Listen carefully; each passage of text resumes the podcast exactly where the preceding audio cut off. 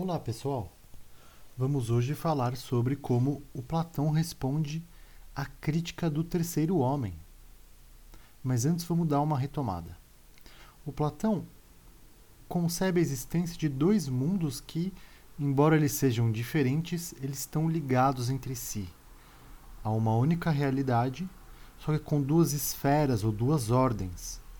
O mundo sensível, mundo do múltiplo, da contradição, da mudança, o mundo do Heráclito, e, por outro lado, o mundo inteligível, em que há formas únicas, idênticas a si mesmas, imutáveis, eternas, que não foram criadas, que nunca serão destruídas e assim por diante, o mundo do Parmênides. Assim, a gente conhece as coisas sensíveis e só podemos nomear as coisas sensíveis porque, ao entrar em contato com a multiplicidade que a sensibilidade nos oferece, a gente vê a relação entre esse sensível particular e a forma ou ideia universal. Por exemplo, se eu digo o país, uh, uh, o Brasil é um país desigual e violento, as formas ou as ideias de desigualdade e de violência nos fornecem como que a unidade e a essência de todos os atos que são ditos violentos e desiguais. Quando a gente vê um ato desigual ou violento, a gente sabe que ele é desigual e ou violento porque a gente reconhece a forma ou a ideia da desigualdade ou da violência nesse ato desigual ou violento.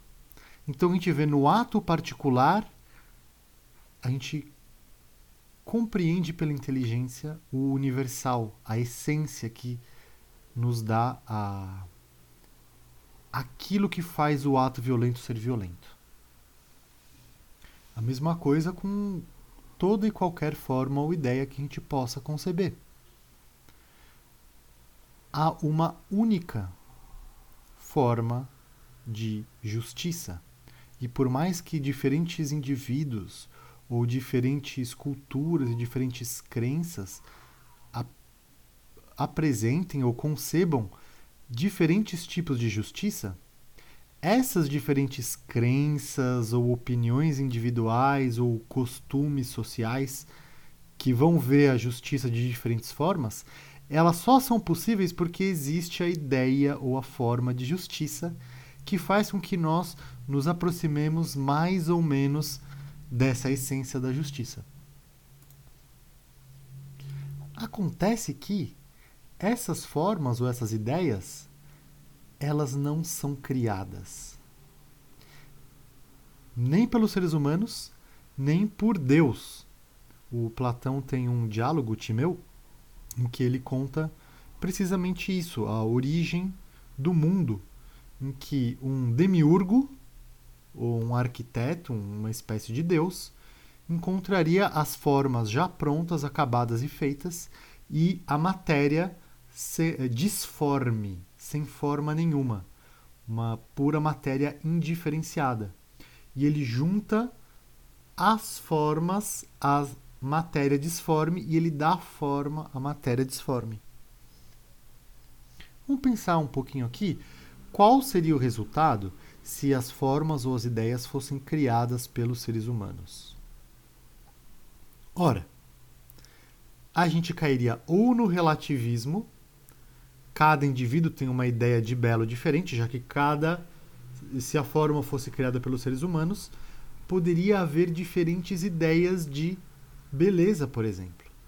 E aí a gente cai de novo no problema de encontrar a essência ou a definição da beleza.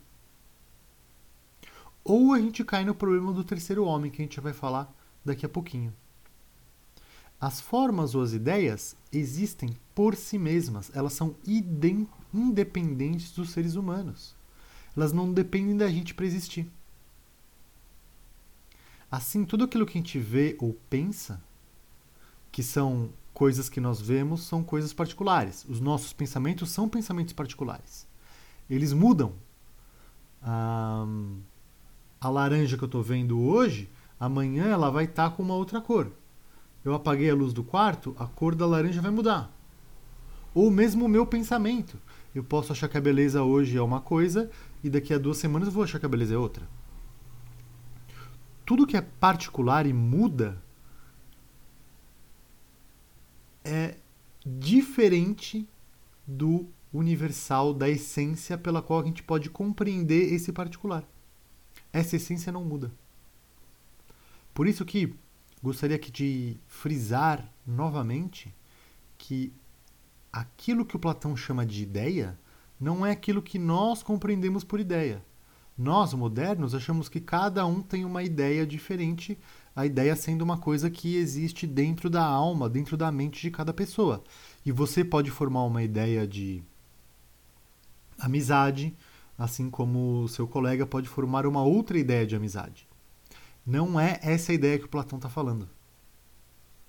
Para o Platão, isso seria opinião, isso que nós chamamos de ideia.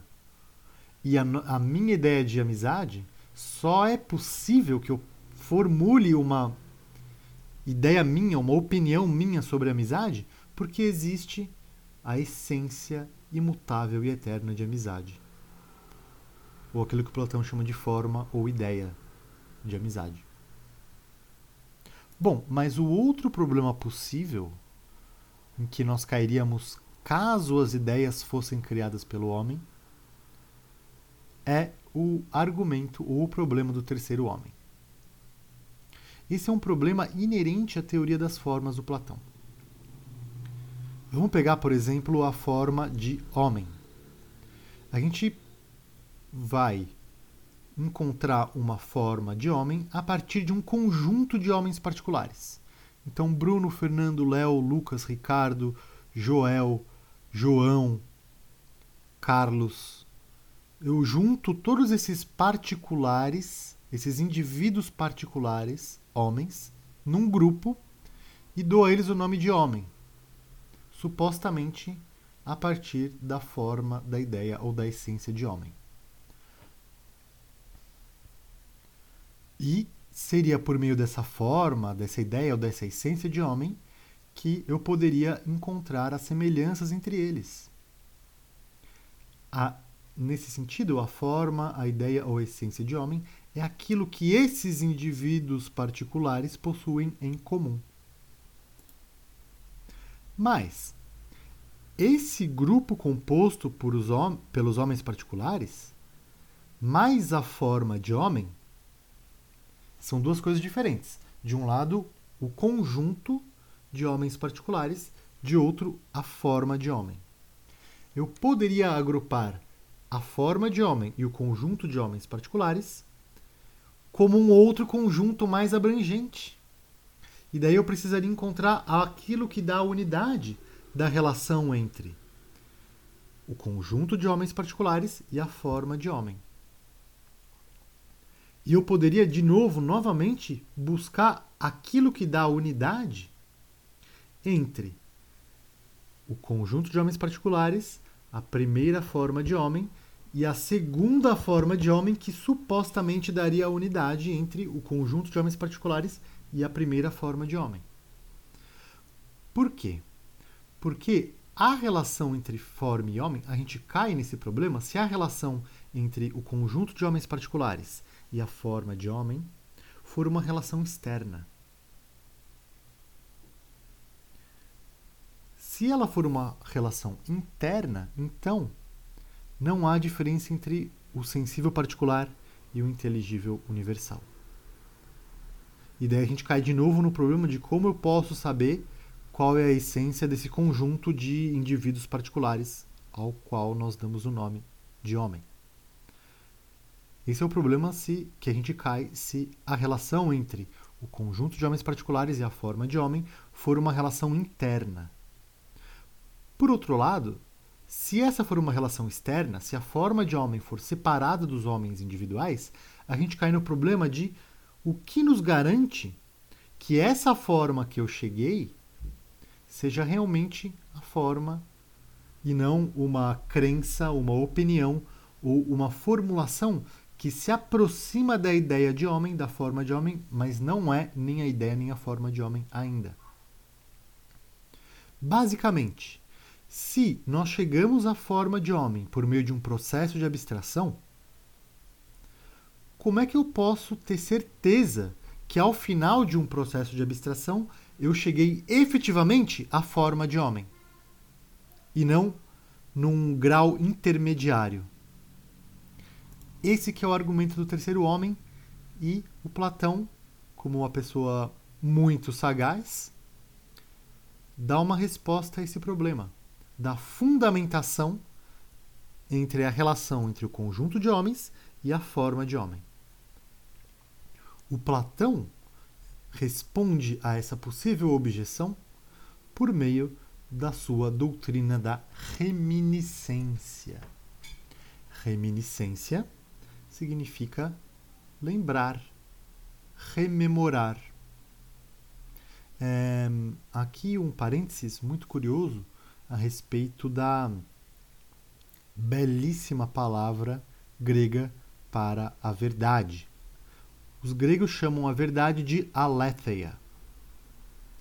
Aletheia vem do rio Letes. É o rio do esquecimento. Por que, que isso é importante? Vamos é, chegar lá.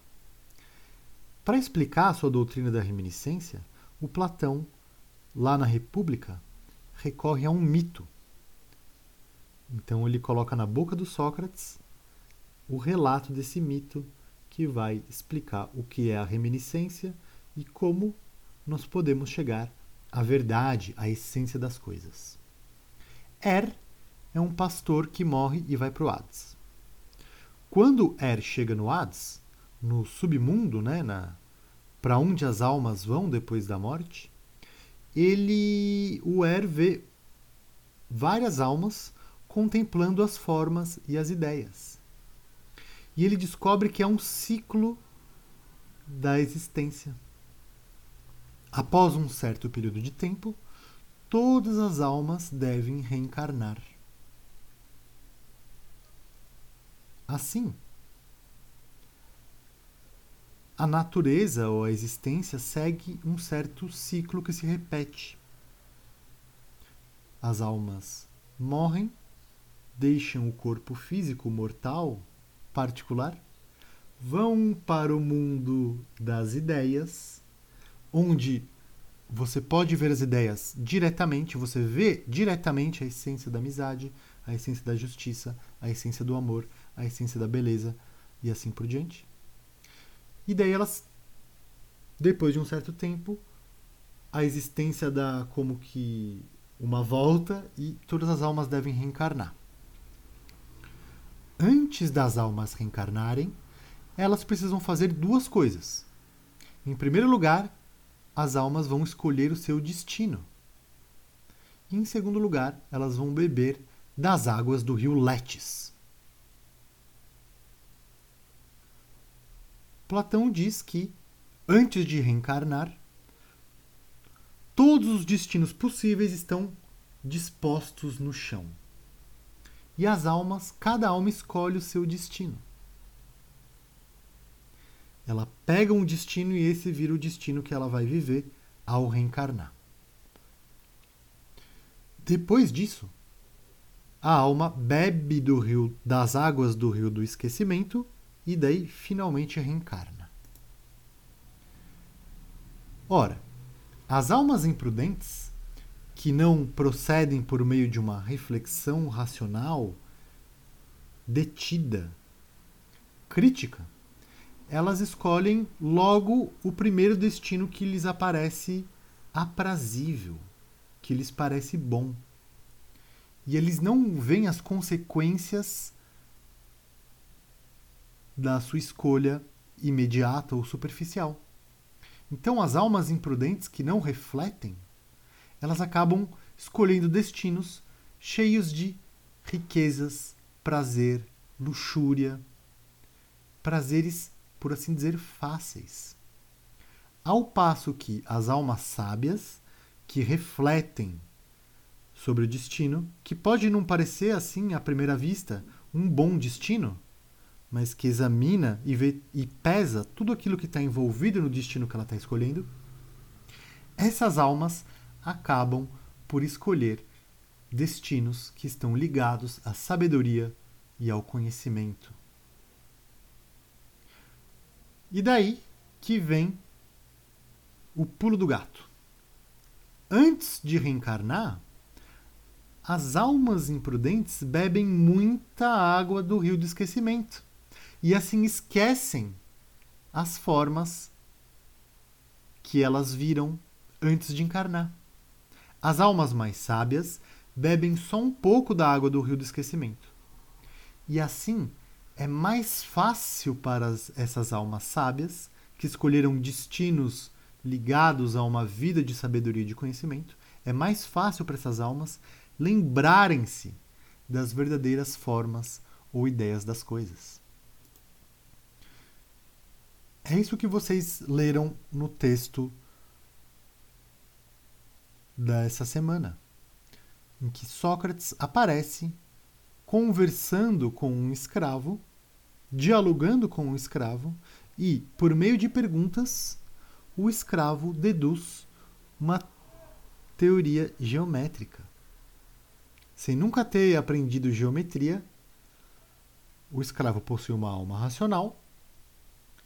Por meio de perguntas, ele vai aos pouquinhos chegando a o teorema de Pitágoras.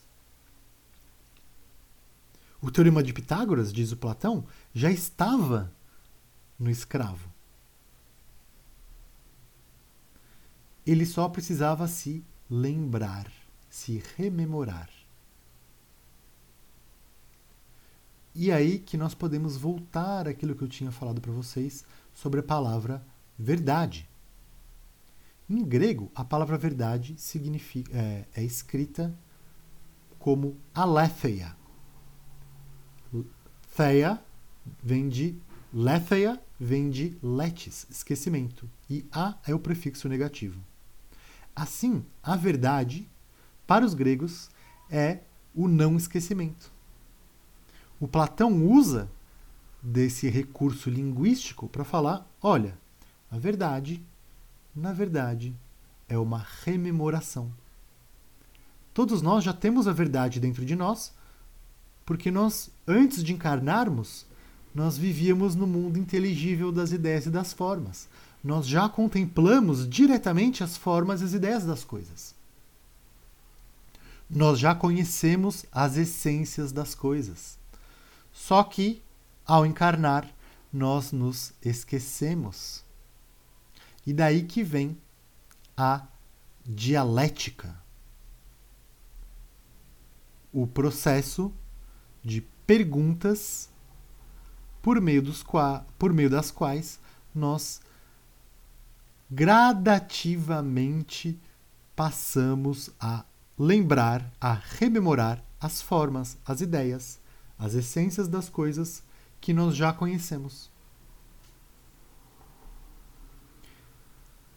Essa é uma saída para um problema muito curioso, pessoal. O problema do terceiro homem. Como eu posso estar seguro de que aquilo que eu chamo de a essência da justiça realmente é a essência da justiça? Horas porque nós já conhecemos a essência da justiça, nós já a vimos, porém nos esquecemos. É aí que o Platão nos fornece o fundamento, a explicação da relação entre a ideia inteligível de justiça e todos os atos justos que nós podemos ver ou chamar de justos na nossa vida.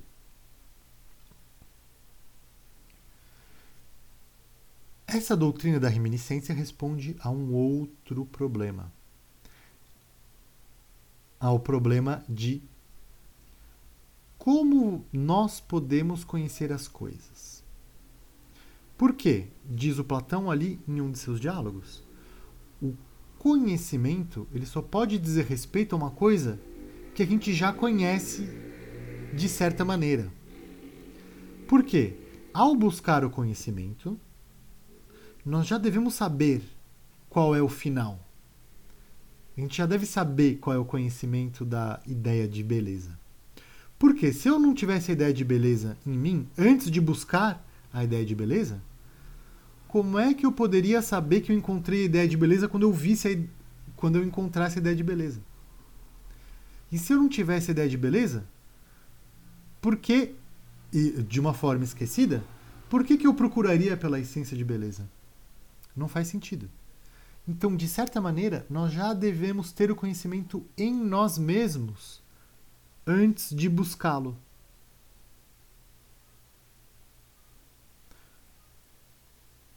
O mundo inteligível, dessa forma, é compreendido como o local de origem das almas racionais, onde elas viviam antes de encarnar e onde residem as ideias, as formas das coisas, que não são criadas pelos seres humanos.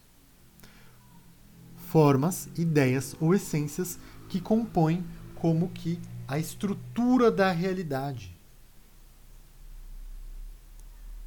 O segredo da realidade.